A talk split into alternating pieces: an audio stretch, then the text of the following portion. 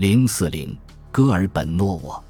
我们再把目光从中国南方转向遥远的俄罗斯的乌拉尔中部。一九二六至一九三九年，在戈尔本诺沃泥炭田遗址出土了一件雕工粗糙的人形偶像，还有精致的鸟头形拔木勺、大角鹿和蛇的雕像。这些是在一座庄上建筑附近发现的。有些学者认为，这座建筑是供举行祭祀和巫术仪式用的，其中有一部分木雕无疑是用于宗教仪式的。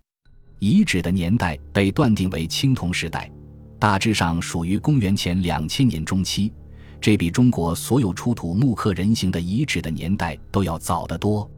但是这一件，由于器物外形和年代均与中国出土者存在较大的差距，我们缺乏相关的详细资料，也没有掌握其他的例证，因此目前尚无法确认其性质究竟是属于普通的人偶还是人形。